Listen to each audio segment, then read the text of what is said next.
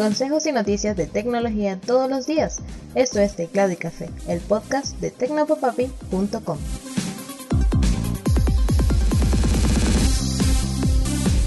Hola, un saludote, espero que estés teniendo un gran día. Soy Alexis y esto es Teclado y Café. Un grupo de científicos de la University College London descubrió que es posible mejorar la percepción de los colores de nuestros ojos exponiéndonos durante tres minutos a una luz roja intensa. El hallazgo publicado por la revista Scientific Reports asegura que la percepción de los colores mejoró en un 17% en personas de entre 34 y 70 años que fueron expuestas a una luz roja intensa en la mañana por tres minutos un día por semana. Según Glenn Jeffrey, líder del estudio, la retina empieza a descomponerse a medida que envejecemos, pero las mitocondrias presentes en ella absorben la luz roja y se recargan mejorando así la visión.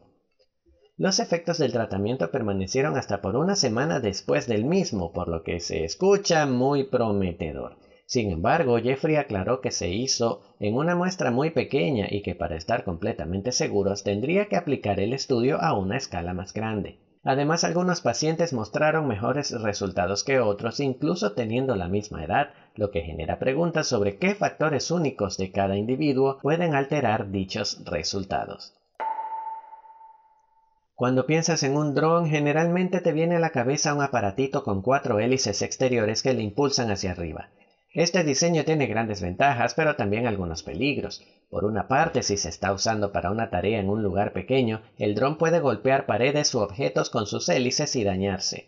Por el otro, en lugares concurridos puede herir a personas o animales que estén cerca cuando vuele a poca altura o pierda el control. Dronot fue diseñado para solucionar ambos problemas. Tiene forma de dona y los motores y hélices que le dan vuelo están ocultos dentro del dron, lo que permite que éste vuele por lugares estrechos muy cerca de las personas sin peligro de accidentes. Para evitar calentarse, Dronot X1 tiene rendijas de ventilación en su cuerpo a través de las cuales las aspas empujan el aire disipando el calor. Respecto a su equipamiento, el pequeño dron cuenta con un radar LiDAR, cámara de video a 4K y luces LED para iluminar espacios oscuros. Eso sí, no está diseñado para uso doméstico sino industrial y militar, y su precio de casi 10 mil dólares lo confirma. El objetivo de Dronut X1 es poder llegar a lugares como ductos de ventilación, tanques de agua y ambientes de este tipo para detectar y reparar averías. Hablamos de criptominería y es que Kazajistán ha empezado a verse afectada por constantes apagones tras el incremento en la población de criptomineros que llegaron al país desde China después de que la nación asiática prohibiera por completo esa actividad. De acuerdo con la Compañía de Operaciones Eléctricas de Kazajistán, KEGOK, el aumento en la demanda de electricidad de su red fue de 8% en lo que va de 2021, un número alto si se compara con el 1% o 2% anual que solía subir en condiciones normales. El aumento se debe, según el medio The Financial Times, a la llegada de más de 87.849 equipos de minería de alto consumo, todos provenientes de China, de acuerdo con las autoridades del país, los mineros ilegales estarían consumiendo 1.200 megavatios de su ajustada red.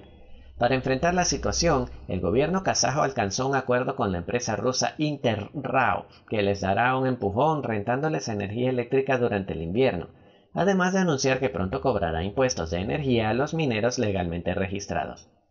Además de eso, Kegok anunció racionamientos eléctricos a aquellos criptomineros legales. Mientras tanto, el sur del país se lleva la peor parte, pues no existen plantas eléctricas y es más difícil que la energía viaje por la red desde el norte. Ahí los apagones ocurren a diario, y la firma de criptominería Xife se vio obligada a cerrar y desmantelar una instalación con más de 2.500 computadoras. Mucho trabajo, sueños y vidas arruinados, dijo el cofundador de la compañía, Didar Bekwau. Nos vamos al campo. Vodafone usará antenas eólicas en zonas rurales. Con el fin de mejorar la cobertura de su señal en estas áreas sin afectar el ambiente, la operadora británica Vodafone está diseñando las llamadas Eco Towers. Estas antenas están potenciadas por energía eólica provista por las aspas integradas en su propio diseño. Además, las antenas diseñadas junto a Crossflow Energy cuentan también con paneles solares y baterías que se recargan con cualquiera de las dos fuentes de energía para que la antena pueda seguir funcionando incluso en noches sin viento y sin conectarse al resto de la red eléctrica. Conectar las zonas rurales a las redes eléctricas y de telefonía siempre es un desafío debido al alto costo de hacer y mantener tendidos tan extensos. Estas nuevas torres autosuficientes podrían cambiar eso para mejor, además de ser menos ruidosas y contaminantes. Vistazo al pasado. Vamos con el vistazo al pasado. El 29 de noviembre de 1972 Atari anunció el lanzamiento de su primera máquina recreativa tipo arcade, el Pong. Los fundadores de Atari, Nolan Bushnell y Al Alcorn, decidieron que no querían negociar con otros fabricantes, por lo que ellos mismos diseñaron y fabricaron su propia máquina, para luego instalarla en aquellos comercios en los que había máquinas de pinball.